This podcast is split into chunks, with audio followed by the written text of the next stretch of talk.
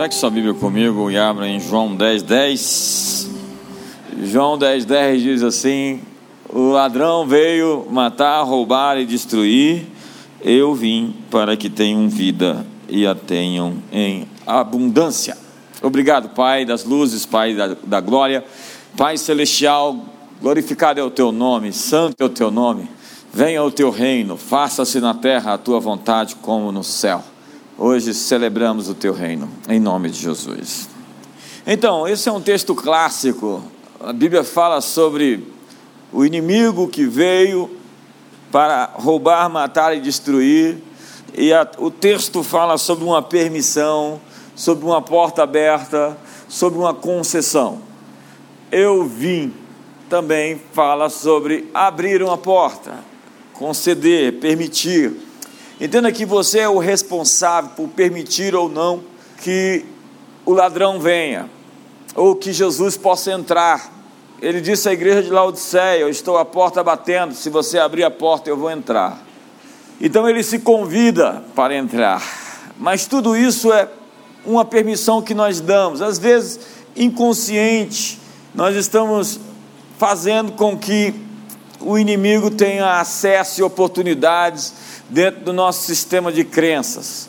A porta da mudança é sempre aberta pelo lado de dentro, mas o inimigo, por vezes, está construindo castelos, fortificações. A Bíblia diz que a palavra de Deus é como um martelo, uma marreta que esmiuça a penha, que quebra fortalezas. E por vezes essas fortalezas foram construídas dentro de nós, na forma dos nossos sistemas de crenças, onde o inimigo resolveu habitar, o engano resolveu morar, ovos de serpente habitando dentro dos nossos pensamentos.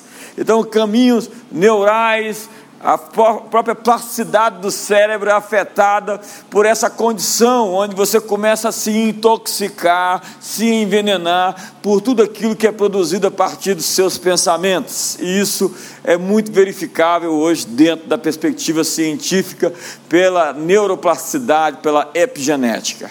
Então, o que acontece dentro do seu raciocínio, dentro da sua mente, está mudando a sua própria química orgânica, está entrando na sua estrutura intramolecular, está modificando o seu próprio processo genético de quem você é e em quem você está se tornando. É importante entender que tudo isso está acontecendo em tempo real, está acontecendo agora. Aquilo que você acasala, aceita, recebe e é, tem como verdade na sua vida, tem o poder de se transformar e transformar as suas realidades à sua volta. Há muitas pessoas querendo mudar o exterior. Você precisa primeiro mudar o seu interior. É do coração que procedem as fontes da vida eterna. É dentro de você que estão os seus limites. Os seus limites podem estar com as suas crenças velhas ultrapassadas, com a sua culpa, com a condenação que você tem com relação ao seu passado, com a vergonha, com a timidez, com o medo. O medo é, são grades invisíveis que te mantêm prisioneiro de ideias. As armas da nossa milícia não são carnais, mas poderosas em Deus para destruir fortificações, fortalezas, castelos mentais, desfazendo sofismas e toda altivez que se exalta contra o conhecimento de Deus, levando cativo todo pensamento à obediência de Cristo. E uma vez completa a nossa submissão, estamos prontos para punir toda insubmissão. É no nosso quebrantamento, é na nossa entrega, é na nossa, no nosso oferecimento que está a nossa força. A fé é uma entrega. Deus diz que vai fazer e eu creio. Então o ladrão veio, veio porque permitiu-se entrar. Nós precisamos de menos demonologia e mais autorresponsabilidade. Nós precisamos de menos demonografia tem gente que tem o gráfico de todos os demônios de uma cidade, ele sabe tudo sobre as modelos Nosferatus, é, Diana, ele conhece todos os principados e potestades, estudou todos os poderes da maldade, ele tem uma inteligência para o mal, as coisas profundas de Satanás. Mas a nossa comunhão é com o Pai, com o Filho e com o Espírito Santo.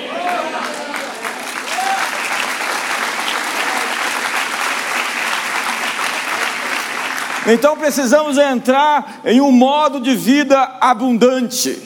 Estamos em um ponto de inflexão na história. Eu me sinto tão privilegiado de viver nesse tempo. Eu estou tão empolgado que todo dia eu estou pregando. Eu cheguei de viagem de madrugada, de terça para quarta, e quarta-feira já estava lá no Valparaíso pregando. Hoje eu estou pregando, amanhã eu estou pregando, sábado eu estou pregando, domingo eu prego duas vezes. E estou entrando na conferência global. E eu estou acordando pregando, dormindo pregando. Imagina o tanto que você tem que estudar para pregar esse tanto de coisa. Eu estou que nem o Ray Bradbury.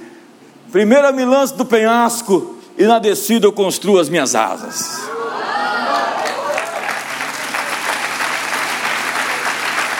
Sabe, nós vivemos em uma era de exponencialidade, em um tempo com uma nova autoridade. Quando Josué estava para entrar na terra prometida, Deus disse para ele: Coragem, homem valente. Não, ele disse foi para Gideão. Não temas, esforça-te, tem bom ânimo coragem. Se Deus nos fala para ter coragem, é porque nós podemos ter coragem. Se Deus nos diz para ter bom ânimo, é porque nós podemos ter bom ânimo. Se Deus nos diz para nos esforçar, é porque nós podemos nos esforçar e podemos, o reino de Deus é tomado por esforços, que se esforçam se apoderam dele. Então, se Deus nos diz que nós podemos ter ânimo, bom ânimo, nós devemos ter bom ânimo. No mundo tereis aflições, mas tende bom ânimo. Se Deus diz que você pode controlar a sua química orgânica interna, você pode controlar. Você pode controlar suas emoções, você pode se automotivar, você não precisa esperar a, próxima imersão, a, a, a, a próxima oração, a próxima profecia, o próximo evento para você se automotivar. Não, você tem que se encorajar. Um líder se motiva, um líder se lidera. Um líder, e antes de liderar os outros, ele está liderando a si mesmo. Eu não entendo pessoas que um dia estão extremamente animadas e no outro dia estão extremamente despencadas. Ei, liderança não é um evento, liderança é um processo. E você precisa entender os processos. Deus me falou uma coisa esses dias, que foi uma palavra rema para mim. O fruto tem o seu tempo, Salmo número 1. Que no devido tempo dá o seu fruto. O, a, a grande crise é esse intervalo entre safra, esse momento onde não existe resultados. Mas o fruto tem um tempo. E Deus me falou esses dias de uma forma poderosa, que esse segundo semestre é um tempo de frutificação, é um tempo de resultados, é um tempo para você, por vezes você está no recuo, se sentindo pressionado, sendo flexionado para baixo. Quando você é flexionado para baixo, você está esticando seus músculos para dar os seus então você pode parecer que está no recuo, você pode parecer que está parado, você pode parecer que está perdendo, mas Deus tem um tempo de avanço sem igual para a comunidade das nações, para a sua vida, para a sua família, para a sua vida financeira. Você está em modo vida abundante. Me ajuda aí, se ajuda aí, faz alguma coisa.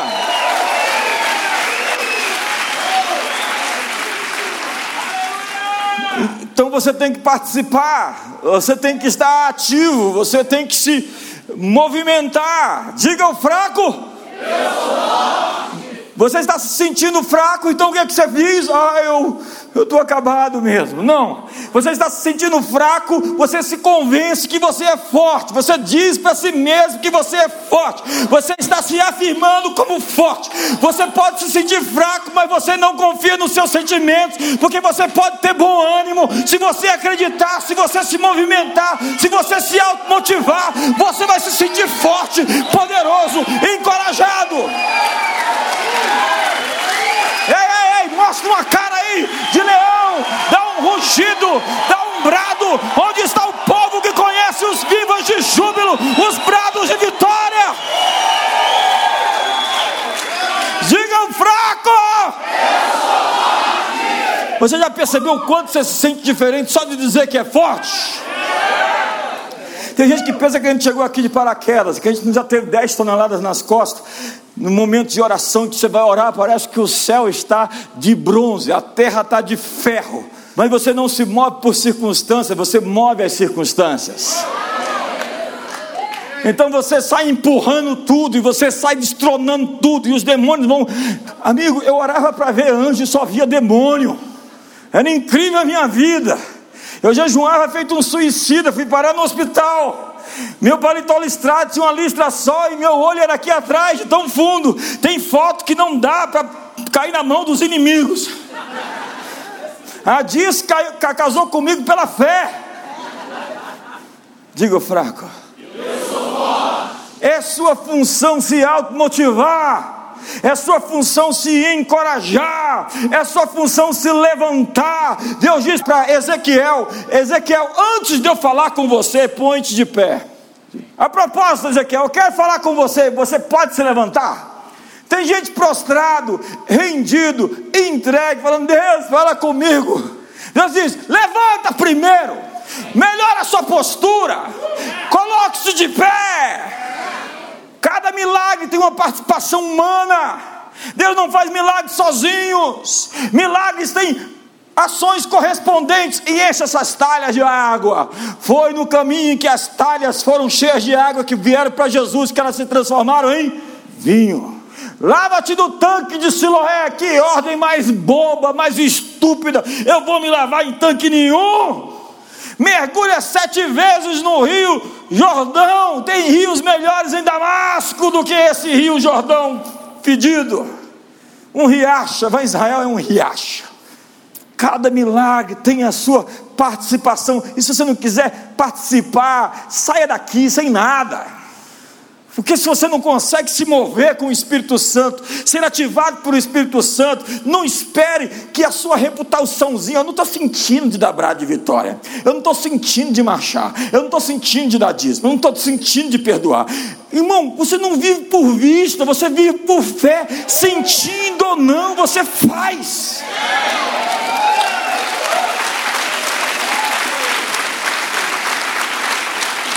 Eu já vi muitos milagres acontecer, as pessoas deram passos correspondentes para sair daqui curada. Elas se moveram para sair daqui curada. Elas foram ativadas pela sua resposta que deram à mensagem. Quem creu em nossa pregação, a quem foi revelado o braço do Senhor. Tem muita gente. Jesus disse que tinha muitas viúvas em Israel. Por que, que ele foi curar uma estrangeira? Ressuscitar o filho de uma estrangeira. Tinha muitos leprosos em Israel. Por que, que ele foi ressuscitar? Por que, que ele foi curar um leproso que era um sírio, inimigo? Por que, que a Ciro Finícia saiu com um milagre? Porque ela atravessou, cortou fila. Ela foi lá, empurrou os discípulos, os discípulos não queriam deixar ela passar e ela passou. E ela foi lá, recebeu o milagre dela, a despeito de ter sido chamada de cachorra, ter xingado. Jesus desprezou a mulher, humilhou a mulher na frente de todo mundo e ela venceu a ofensa. Você quer sair daqui com um milagre? Vença a barreira da ofensa. Pare de ser mimizento. Floquinho de neve, ah, eu estou machucado, eu estou ferido. Quem não tem motivo para ser machucado que ser ferido? Quem não tem motivo para não perdoar? É. Jesus disse assim: convença a sua mente que é possível as montanhas se erguerem e se lançarem ao mar. Pinte esse quadro, idealize essa visão. Imagine um mundo onde as montanhas se movem. Tenha criatividade, sonhe grande, sonhe vencendo a gravidade. Você pode estar parado porque você não tem uma atitude atitude com relação aos sonhos que Deus tem para você, você vive cartesianamente. Você não pode viver o que Deus tem para você não cabe na sua mente, é maior do que a sua mente. Então ele nos chama à transcendência, a expectativa de chamar a realidade. Então ele diz: olhe para as estrelas, visualiza a areia do mar, assim será a sua descendência. Tenha uma imagem da promessa. Veja o que eu quero te entregar. Consiga imaginar, idealizar. Entre no processo criativo. Então você precisa contar uma história para você. Ativar a sua verdadeira identidade. Você tem um comissionamento que exige que você se desenvolva a fim de alcançá-lo. Entenda isso. Os lugares que você tem que conquistar dependem da pessoa que você está se tornando. Quando você é a pessoa que cresceu para o lugar onde você almeja estar, as portas, quando você chega, se abrem automaticamente porque elas reconhecem você, porque você tem um sensor de presença. Você já colocou os pés na porta de um shopping e abriu a porta, por quê? Porque ele identificou presença. Mas dentro do mundo espiritual isso é customizado, é personalizado. Quando você entra na, no seu território, no seu lugar de domínio e de governo, você é reconhecido. Então as portas se abrem porque você se desenvolveu para acessar aquelas realidades que você planeja. Um homem nunca pode conquistar aquilo que ele almeja enquanto ele não se tornar a pessoa que ele tem que ser. Isso fala de autodesenvolvimento. Você tem que crescer, você tem que expandir você tem que florescer, você tem que parar de rastejar, você tem que entrar na crisálida, e você não tem que pedir ninguém para arrancar uma casquinha da crisálida para você colocar sua asinha para fora, porque se alguém te ajudar a sair da sua crisálida, você nunca vai ter força para poder fazer os voos que você tem.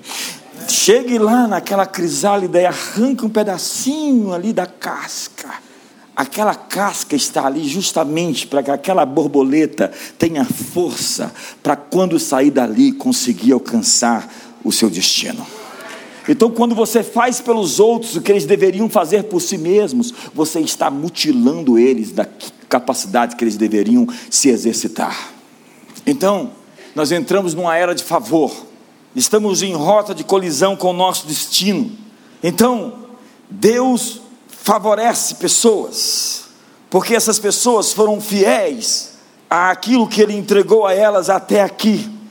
E o profeta e o apóstolo Tiago diz: porquanto Deus dá maior graça, diga comigo, maior graça, diga comigo, maior favor. maior favor. Você sabe por que algumas pessoas, outras pessoas gostam delas de graça? Por causa da graça. Você sabe por que você casou com essa moça que você casou? Foi pura misericórdia. Entenda que favor não é mágica de pensamento positivo, é uma força sobrenatural de Deus que lhe abençoa, que faz de você um imã de oportunidades. Diga para a pessoa do seu lado: o favor está vindo. Deus deu cinco talentos, dez talentos e somente um talento para uma pessoa. E o uso apropriado de quem pegou os seus talentos fez com que eles recebessem mais talentos. A negligência e o abuso trouxe perda e prejuízo. Favor é o carinho de Deus por você que libera uma influência através de você para que outras pessoas gostem, confiem e cooperem com você. O livro mais antigo da Bíblia é o livro de Jó. No primeiro capítulo, lemos sobre a, venda, a bênção que estava sobre a vida de Jó. Ele era o maior homem de todos os homens do Oriente. E o efeito do favor da vida de Jó é que quando ele falava, as pessoas o ouviam. Os mais velhos, nos portões da cidade, procuravam a sabedoria da sua boca. Ele tinha persuasão. Mas a força do favor atrai não somente as bênçãos de Deus, como o ódio de Satanás. Então o diabo se colocou contra Jó. Quando Jó saiu das suas crises, Deus lhe deu graça em uma porção dobrada. Eu vim aqui lhe dizer: quando você sair dessa crise, você vai ter o dobro do que tinha antes.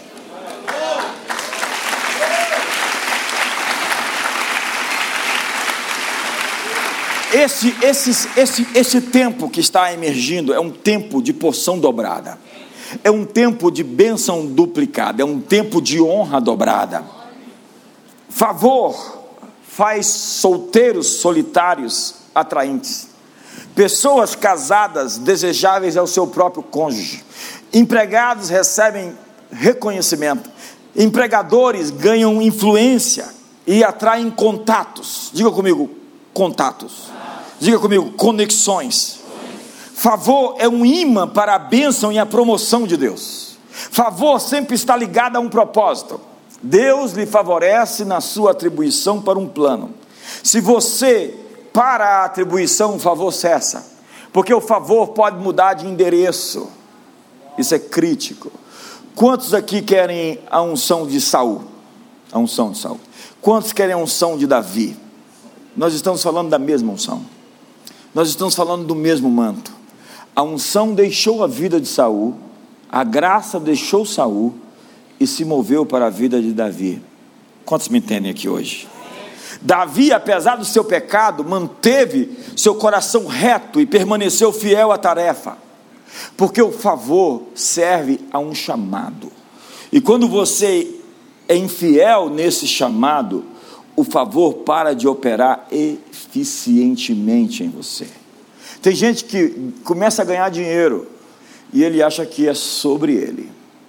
Tem gente que Deus fez muito bonito, muito bonita, e essa pessoa acha que é sobre ela. Tem gente que conquista sucessos e vitórias, e ele começa a pensar que é sobre ele. Tem gente que Deus usa, mas entenda que ele usou até uma jumenta. O favor opera em sua vida para executar o que você foi vocacionado a a fazer. As coisas então começam a dar certo. Propósitos divinos abundam. As pessoas vêm até você e se juntam à sua causa. Favor descreve uma atração de Deus para você e a liberação de uma influência de você sobre você que inclina as outras pessoas a apoiar você. Então nós estamos em uma transição, em um ponto de inflexão. Um tempo de lidar com as guerras do passado. Finalizar ciclos ofensas. Eu vou repetir: ofensas. Parar de ficar remoendo ou atiçando intrigas. A Bíblia diz: no que depender de você, tem de paz com todos os homens. Quando você critica a pessoa que te critica, você se torna como uma pessoa que te criticou. Então você não tem que ficar entrando em disputas, em brigas, em rixas. Você precisa fechar esse ciclo. Quantos querem fechar um ciclo hoje? Lidar com amarguras, virar a página, mudar o disco, calar maledicências, queimar as pontes. Inimizades são distrações que lhe mantêm preso num loop, um loop, o ciclo da ferida, como dizia meu amigo Marcos Borges, o Cote. O ciclo da ferida, pessoas que vivem num loop, num loop, nunca saem desse ciclo desse ciclo. Elas não conseguem vencer, porque elas não conseguem superar, ressignificar, dar uma nova razão ou significado àquilo que ela experimentou. Deus está te levando por um caminho onde você nunca esteve antes. E nesse caminho, Deus começa a resgatar tudo que você viveu até aqui para caber dentro do seu propósito. Nada é dispensável, tudo é reutilizável. Nada se perde, tudo se transforma. O lixo se recicla. As experiências se atualizam para caber dentro do plano que ele tem para você. Seus erros começam a se tornar acertos. Então, Deus não desperdiça nenhuma dor. Ele resgata. No momento em que você faz isso, você muda de, da identidade de vítima para a identidade de guerreiro. Sua dor serve a um propósito. Eu vim aqui lhe dizer: sua dor serve a um propósito. Eu vim aqui lhe dizer: sua dor serve a um propósito mas pare de pregar suas feridas. Esses dias eu postei na rede social: pare de pregar suas doenças interiores. Tem muita coisa que se chama de pregação, mas que só é uma ladainha. Gente que critica para parecer melhor do que os outros, afinal, eu não sou como eles. O Will Duran dizia: criticar é uma forma desonesta de se elogiar. Porque quando eu critico, eu falo, sou melhor do que quem critico. Bingo? Caiu a ficha? Tem gente que não tem nem ficha para cair. E a sua dor te faz mais forte. Isso significa reeditar suas memórias, resgatar suas memórias, redimir a sua história, abraçar o seu destino, ressignificar cada experiência, ressignificar a perseguição que você sofre por causa da sua mensagem. O espírito de miséria vai se manifestar todas as vezes que vê um generoso em curso, porque a sua abundância de generosidade vai ofender o espírito miserável. Jesus disse: quando vos perseguirem vos disserem todo mal contra vocês, alegrai-vos. Ei, ressignifica a perseguição. Exulte e se alegre, porque grande é a sua recompensa. Porque assim fizeram com os profetas antes de vocês. Você está no time de Isaías, você está no time de Ezequiel, você é do grupo do apóstolo Paulo, do apóstolo Pedro, você está se tornando como um daqueles homens da Bíblia. E se você vivesse naquele tempo, talvez o seu nome estava aqui escrito nesse livro.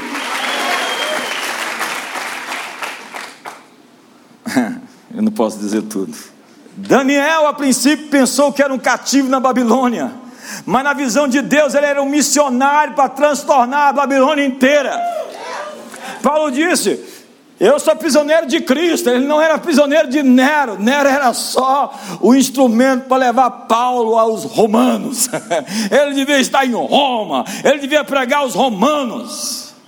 Ele ressignificou as suas algemas. José foi vendido como escravo, mas não sabia que tudo aquilo fazia parte de um plano maior de Deus com maiores recompensas. Ele tinha que estar na cadeia do lado do palácio para ter uma audiência com o rei, se tornar grão vizinho e salvar o mundo antigo da fome. Mas que caminho foi esse? Deus nos dá uma promessa, mas não nos dá um mapa não nos mostra o que, vai acontecer, porque muitos de nós desistiríamos antes de chegar lá. Então Deus só mostra a foto do futuro. Sua foto do futuro é essa. Você vai ter os ramos dos seus irmãos se prostrando aos seus. Você vai ter o sol, a lua, as estrelas se prostrando a você. Esse é o seu destino.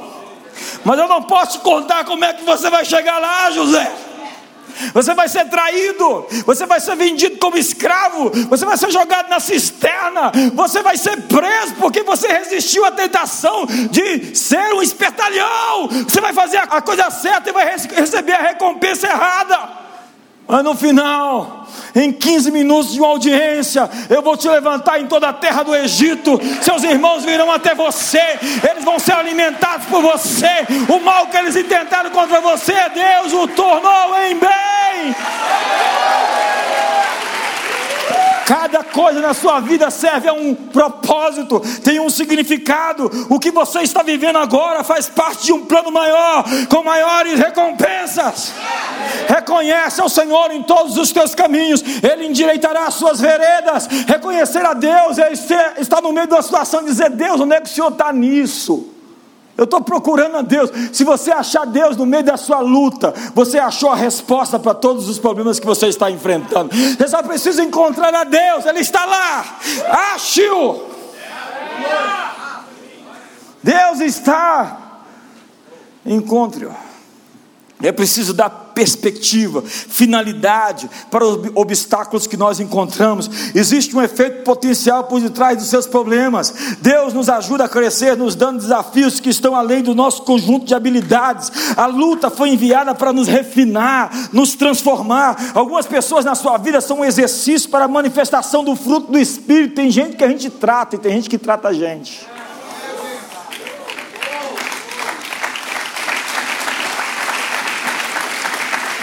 Então, existe um favor vindo agora sobre os seus relacionamentos. Cadê você?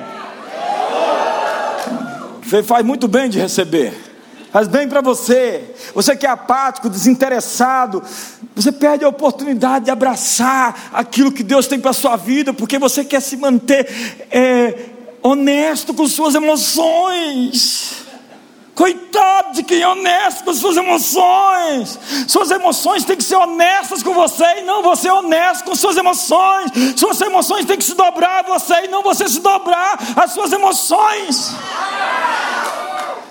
Eu não estou sentindo jejuar, eu nunca vi ninguém sentir jejuar, porque jejuar é aflição de alma. Imagina se eu estou tão feliz que eu vou ficar três dias sem comer. Quando você jejua, você está colocando as suas emoções sob domínio, seu, seus apetites sob controle. Você está dizendo: quem manda aqui sou eu, entendeu? Você começa a achar graça nas relações com pessoas tensas.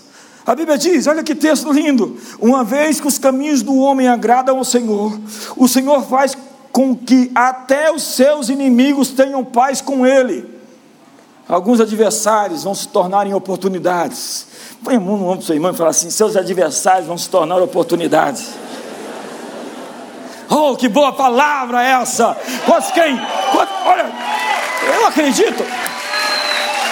É por isso, é por isso que se eu tivesse sentado do seu aí e, e você não tivesse um profeta que não profetizasse para você, eu levantava do lugar agora e ia para outro lugar para receber a palavra profética do seu irmão que é profeta do seu lado.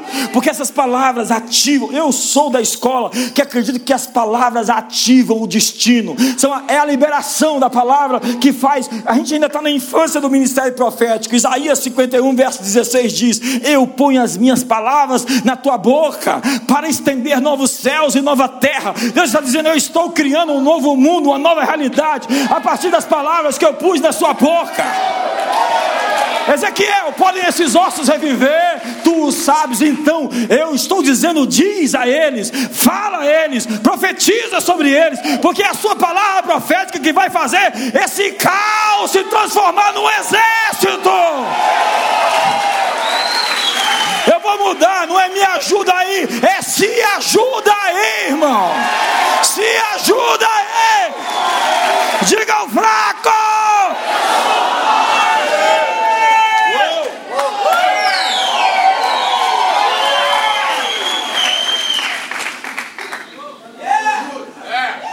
Estou aqui me esguelando tem gente fazendo pose. Para de tentar parecer interessante e fica interessado. Bartimeu gritou tanto que escandalizou até os discípulos. Tem gente que fala assim: para que isso? Eu, eu, tenho dito: olha, quem precisa de milagre não tem reputação para zelar. Irmão.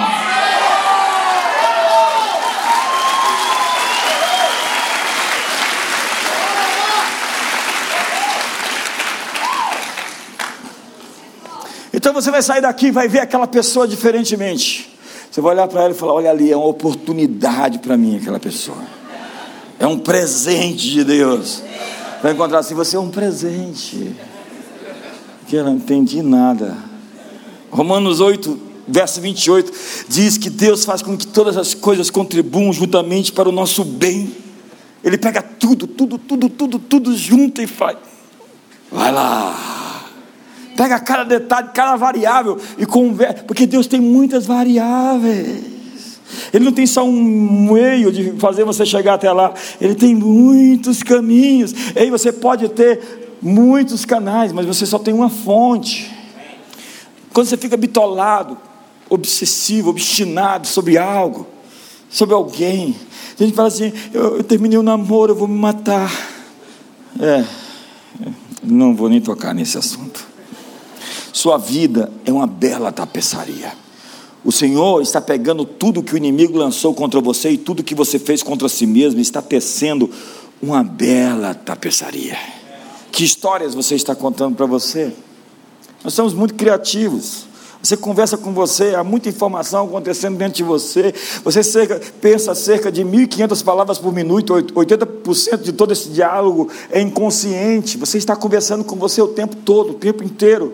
Você está falando com você, remoendo. Isso é meditar. Meditar é falar consigo. Quando a Bíblia diz medita no livro dessa lei dia e noite, é falar consigo. Pega a palavra e fala consigo a palavra, conversa consigo a palavra. Aquela mulher do fluxo de sangue, ela repetia: se eu somente tocar na hora do seu manto serei curado, se eu tão somente tocar na hora do seu manto serei curado, se eu tão somente. Ela disse tanto aquilo para si que ela ganhou coragem para ir lá invadir no meio da multidão e tocar na hora do manto de Jesus e saiu de lá curada.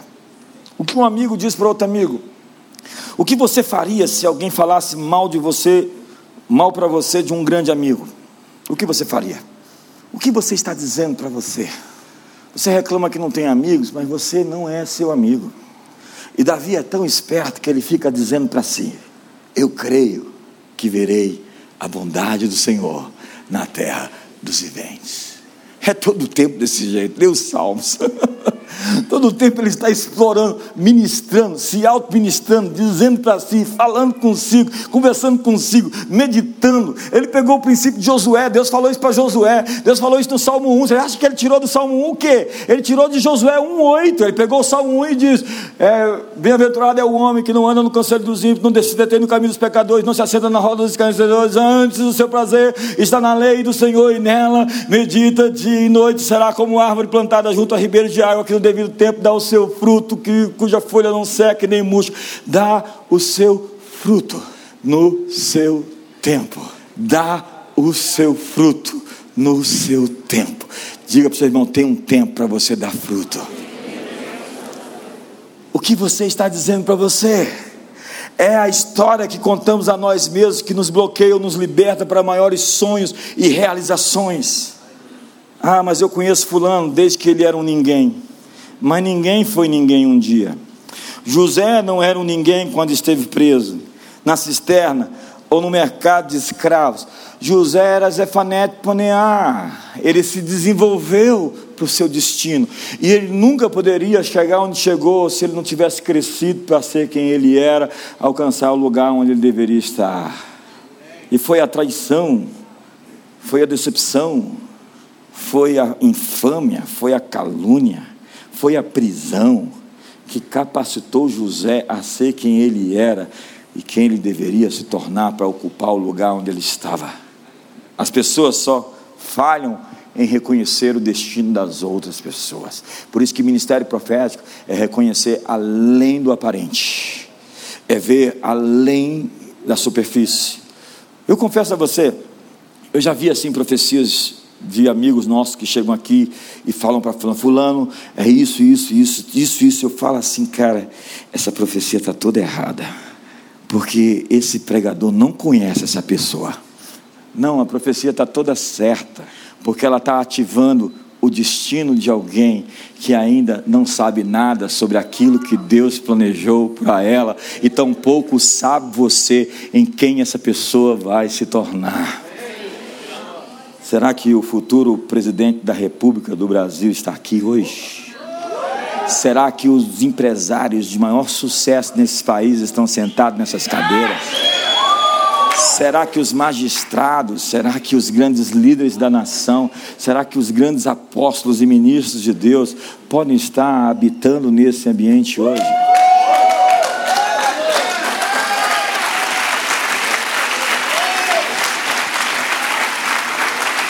José sempre foi Zefanete Paneá, mas as pessoas não o reconheceram.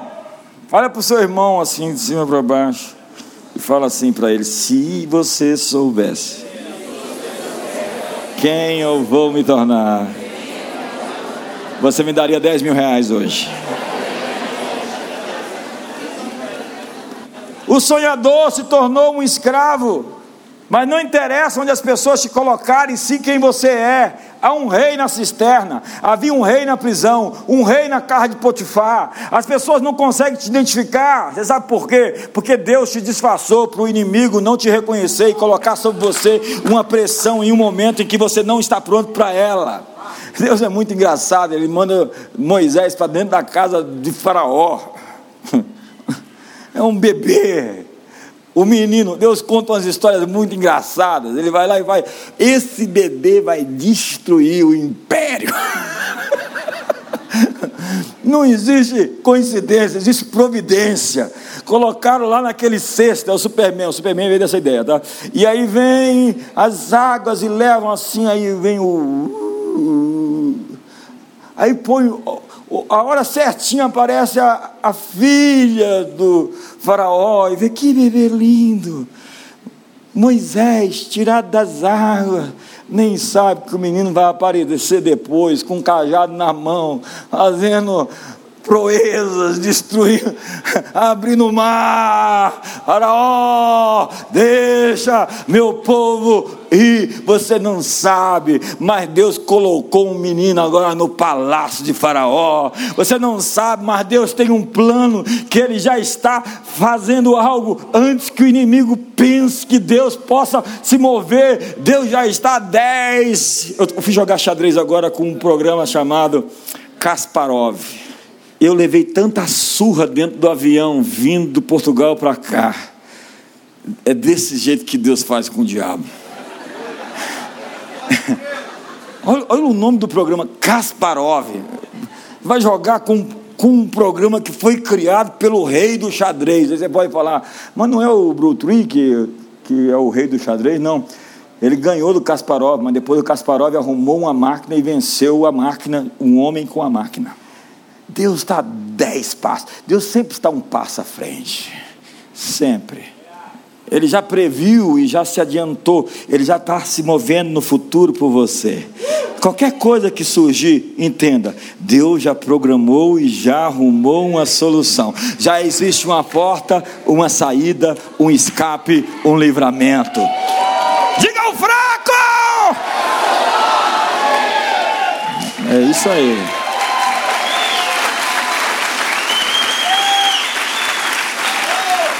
Jesus não era um ninguém quando estava em Nazaré.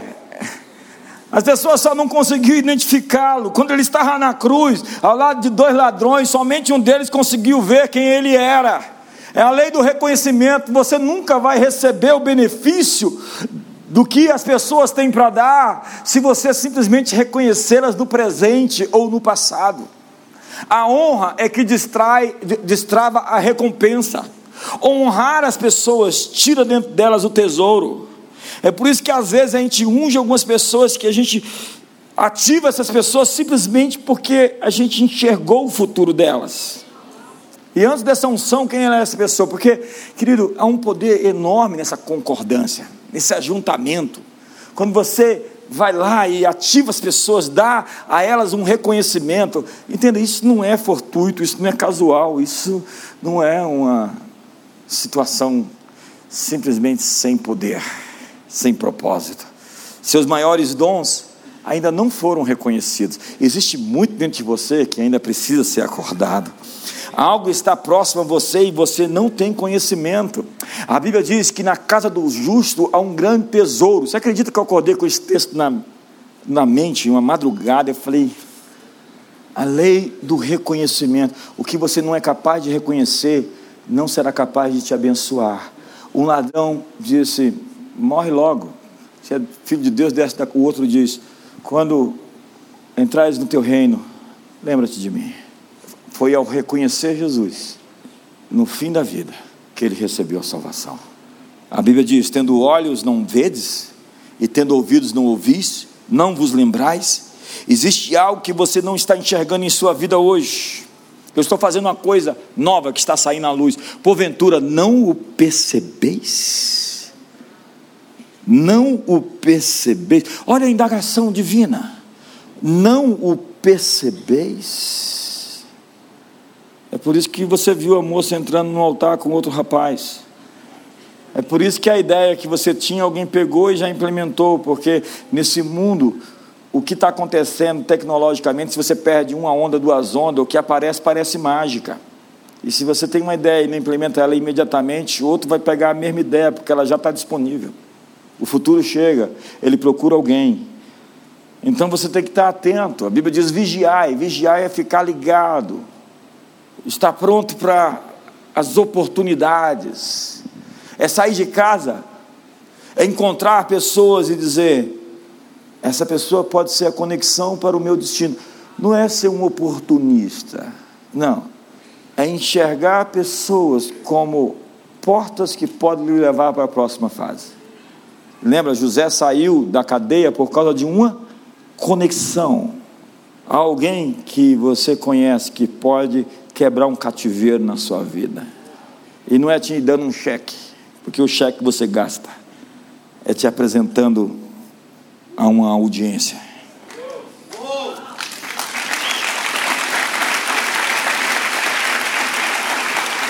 Eu, eu costumo dizer que a gente sempre faz uma festa, porque festa você sempre lembra. Quando você festeja e celebra, você sempre se lembra. Você não se lembra daquilo que você não celebra. E quando você não celebra algo, aquilo sai da sua vida. O que você não tem, Deus colocou em outra pessoa perto de você. É o princípio da alteridade. Alguém tem o que eu preciso e eu sou completo nessa pessoa. Isso nos faz humildes, porque eu não tenho tudo. Eu preciso dos outros para me dar aquilo que eu ainda não sou completo. Aquilo que falta em mim, Deus colocou em outra pessoa. Portanto, celebre as suas conexões. Celebre as suas conexões. Reconheça os dons e o favor de outras pessoas. Eu tenho uma crise com pessoas que não sabem honrar relacionamentos que não têm relacionamentos de longo prazo, que não conseguem ser fiéis a. Sabe aquela pessoa que sempre está tentando se proteger, ela não se queima com ninguém, mas na vida é o seguinte: olhe para mim, você vai ter que escolher com quem você vai se queimar sempre. Jesus disse: quem não ajunta espalha, quem não é por é contra. Tem que ter lado e tem que ter partido. Eu espero que você escolha o certo. Quando você respeita o dom de alguém, aquilo se volta para você. Eliseu seguiu Elias por 22 anos, mas não é tão rapidinho na Bíblia, é 22 anos. Josué estava perto de Moisés o tempo todo, ele não largava Moisés. Há pessoas que querem ganhar discussões sempre. Quando você ganha discussões o tempo todo, você pode estar perdendo o coração de alguém. Celebre seus relacionamentos e suas conexões. Quando ele interpretou o sonho do padeiro, do copeiro, ele ganhou um bônus para a visita do rei. Há muitas pessoas boas em diagnósticos, elas sabem onde está o problema, mas elas não têm uma solução para aquilo que elas apontam como falhas. José foi a Faraó e deu a interpretação do sonho. Ele resolveu um problema e ele recebeu de acordo com o problema que ele resolveu. Você sabe quanto você ganha de salário? É de acordo com os problemas que você resolve. Se você resolve grandes problemas, você tem um grande salário. Então não reclame do seu salário. Reclame da sua falta de habilidade para reconhecer problemas. Procure problemas. Procure. O que você quer? Eu estou atrás de um problema. foi, foi Josué e Caleb que diz assim: eles são o nosso pão. Quem? Os gigantes. eles são a nossa comida, eles são o nosso salário. Os outros dez estão desesperados, dizendo assim: eles são grandes e poderosos. Pois Josué e Caleb dizem: olha lá a nossa comida, olha lá o nosso salário. Davi foi promovido depois que ele Jogou Golias, não foi Golias que projetou Davi. Ei, eu quero dizer que existe um grande problema atrás de um dono para projetar você para a grande nação brasileira e para as nações do mundo. Eu não estou querendo agarrar esse problema, não. Tem um ninguém andando por aí com algumas chaves que você precisa delas. Então, José fala assim: Encontre um homem que ajunte o trigo. Depois de sete anos, Faraó olhou: quem pode ser esse homem senão você? Sabe, favor extremo flui de relacionamentos. Quantos querem favor extremo? Então honre extremamente, celebre extremamente. Uma impressão inicial é definida em 30 segundos ou menos. As pessoas formam uma ideia de quem você é em apenas 30 segundos. Quando Faraó olhou para José, ele falou: Esse cara é diferente. Entendeu? Ele não foi lá todo mal arrumado. A Bíblia diz que ele colocou uma capa nova. Entenda que José tem capa para cada fase da vida. Ele estava na casa do pai dele, ele tinha um manto colorido, costurado pelo próprio pai. Então ele tinha uma capa. Vermelha, preta, vermelha, preta, vermelha, preta. Era tão ruim que teve que rasgar, jogar fora porque não prestava. Oh, perdão, perdão, perdão, perdão. Ele, ele foi para a casa de Potifar e ele ganhou uma capa. Não foi a mesma capa que ficou na mão da esposa de Potifar? Ela não ficou com a prova física do, da tentativa de abuso? Logo depois ele foi para a cadeia preso. Então ele tinha uma capa de preso. Tinha até um número lá, 666. Não, perdão. A Bíblia diz que quando ele se apresentou para Faraó, ele fez a barba, ele se vestiu com uma capa, se preparou a vida inteira para um encontro. A vida inteira ele foi preparado para 15 minutos de conversa.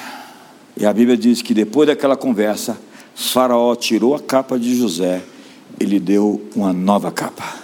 Eu quero dizer que nesse segundo semestre, Deus tem uma nova capa para você, uma capa de governo, uma capa de autoridade, uma capa de prosperidade, uma capa de avanço significativo, um manto dobrado de riqueza e de favor.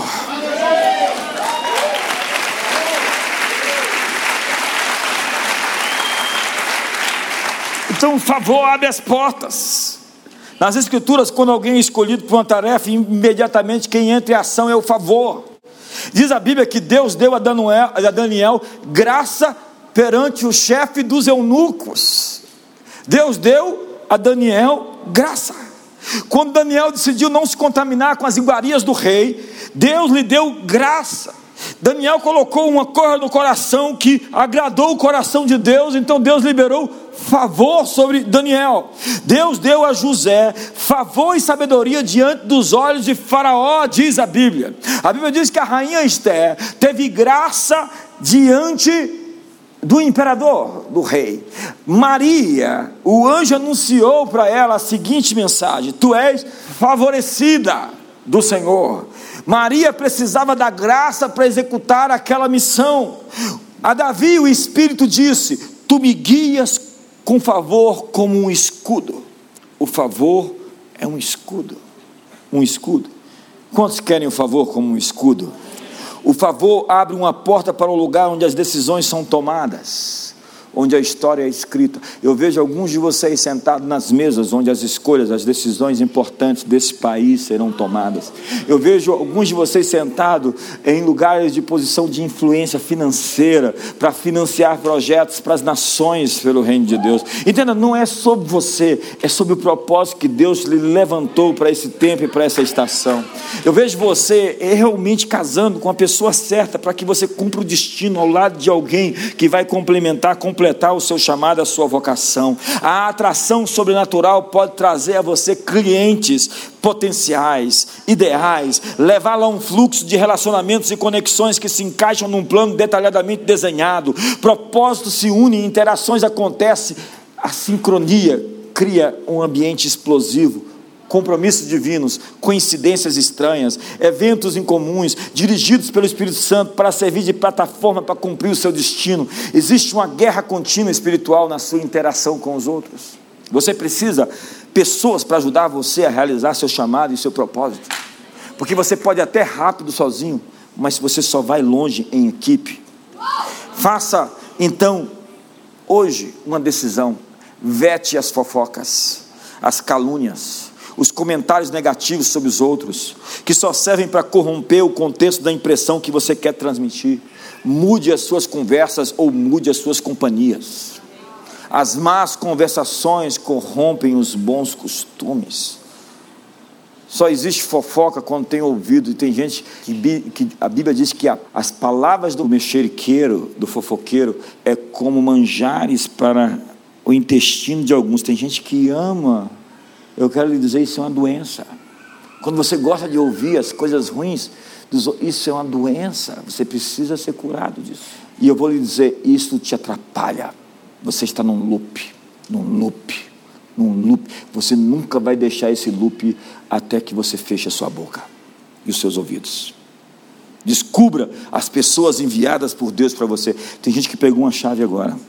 Descubra as pessoas enviadas pelo inimigo a você. Ouça o que elas dizem. Palavras têm o poder de curar ou destruir. A Bíblia diz que os ímpios serão destruídos pela sua própria língua. Eu estava pensando hoje, quebra o arco e despedaça a lança. Você sabe como é que é a sua boca? Ela é formada de um arco. A lança é como espada. Todas as palavras são é, assemelhadas é, a um, um princípio bíblico que espadas, lanças arcos, flechas, são como palavras direcionadas. Palavras são poderosas. Então redefina as suas conexões. Eliseu encontrou Elias, você sabe o que ele fez? Ele diz: Eu vou seguir esse homem. E ele queimou as juntas de boi. Ele achou o seu destino quando ele achou o seu profeta. Você acha o seu destino quando você encontra o seu povo. Jesus deixou Nazaré para cumprir seu destino. Os pastores de Ló discutiram com os pastores de Abraão. Ló não devia ter se separado de Abraão, mas ter rompido com seus pastores. Quando você acha um Abraão, como é que você pode abandonar Abraão? Mas para Abraão, Ló ter saído foi libertador. Nós aqui na CN não queremos sobrinhos, só queremos filhos.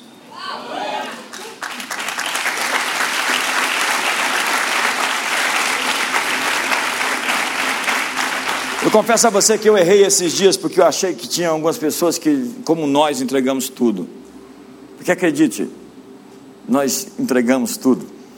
O reino de Deus é semelhante a um homem que encontrou uma pérola num campo e foi lá, vendeu tudo que tinha e comprou aquele campo. Eu estou atrás de pessoas assim, que encontraram a pérola no campo. Então elas não são donos de nada e tem tudo. Você conhece gente que não é dono de nada e tem tudo? É gente não deslumbrada. Ele olha para as coisas, elas são coisas, continuam sendo coisas. Eles vão ter as coisas, vão desfrutar das coisas, mas as coisas não estão aqui. E tem gente fala, oh, uau, uh, ah. Então Daniel entra, entra no palácio do rei, toda aquela pompa, realeza. O rei fala: se você der a interpretação, todos esses tesouros são seus. E Daniel, teus tesouros fiquem contigo. O que eu tenho é mais caro, você não consegue pagar. E eu não posso vender o que não é meu. Ei, não venda o que não é seu. Então eu quero liberar uma última palavra essa noite para ativar você. É o fator 10. A Bíblia descreve Daniel, Sadak, Mesaque Abidinego como dez vezes mais brilhantes que os outros jovens que serviam na Babilônia. Depois de dez dias de propósito, eu desafio você a entrar em dez dias de propósito. Dez dias de propósito. Eles se apresentaram perante o eunuco. E eles foram achados dez vezes mais sábios, mais brilhantes, mais inteligentes, mais capazes do que todos os sábios da Babilônia.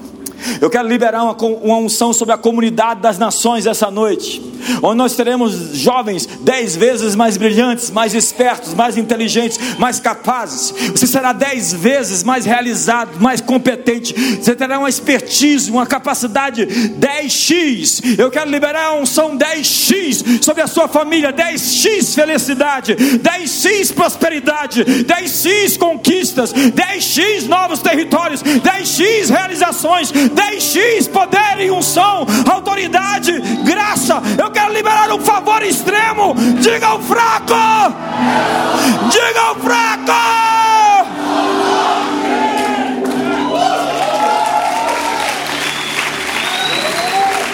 Dez x, dez x. Eu estou pregando em todas as nossas igrejas. Não consegui pregar em todas mas estou pregando já há algum tempo. E o que Deus tem me falado sistematicamente nesses dias é que você pode controlar os seus humores. Você pode se liderar. Você é líder de si mesmo. Você é capaz de se dominar. Você é responsável por você para se tornar a pessoa que você tem que ser para chegar onde você tem que chegar. Mas você nunca fará isso se você não tiver favor. E o favor lhe é dado como uma recompensa da sua honestidade com aquilo que você já recebeu e já foi mordomo. Você é mordomo. Eu sinto que Deus está nos dando uma grande oportunidade. Esse segundo semestre é disruptivo. Ele é melhor que isso. Ele é exponencial ele vai criar oportunidades ímpares. Como disse a bispa disse, a disse Carvalho, é a soma de todos os anos até aqui de uma década, onde tudo o que não aconteceu durante a década vai ser premiado nesse último semestre dessa década. Então levante suas mãos como um recebedor, como um reconhecedor o que darei ao Senhor em troca de todos os seus. Levante suas mãos hoje. Se ajuda aí. Se ajuda aí. Se expõe. Se expõe. Se abra. Há um favor 10x. Há um fator 10x. Há uma recompensa. Há uma graça. Há uma liberação. Há uma libertação. Há uma conexão. Uma conexão eu sinto uma conexão com o mundo hispano. Deus está abrindo portas para nós no mundo hispano essa noite. Deus está me dando uma palavra sobre conexões com o mundo de fala espanhola. Deus está levantando pessoas para discipular nações. Deus está criando ambientes proféticos. Eu sinto palavras de empoderamento aqui hoje, parece um F5, uma atualização essa noite aqui. Eu sinto que Deus está acordando coisas dentro de você que estavam dormentes. Você está sentindo algo se movendo, se mexendo. Deixe crescer, deixe aumentar, deixe prosperar, deixe atualizar. Você está vivendo o seu update, o seu update, o seu update. A sua atualização está em curso. Existe um movimento do céu invadindo a terra. Você faz parte daquilo que Deus está fazer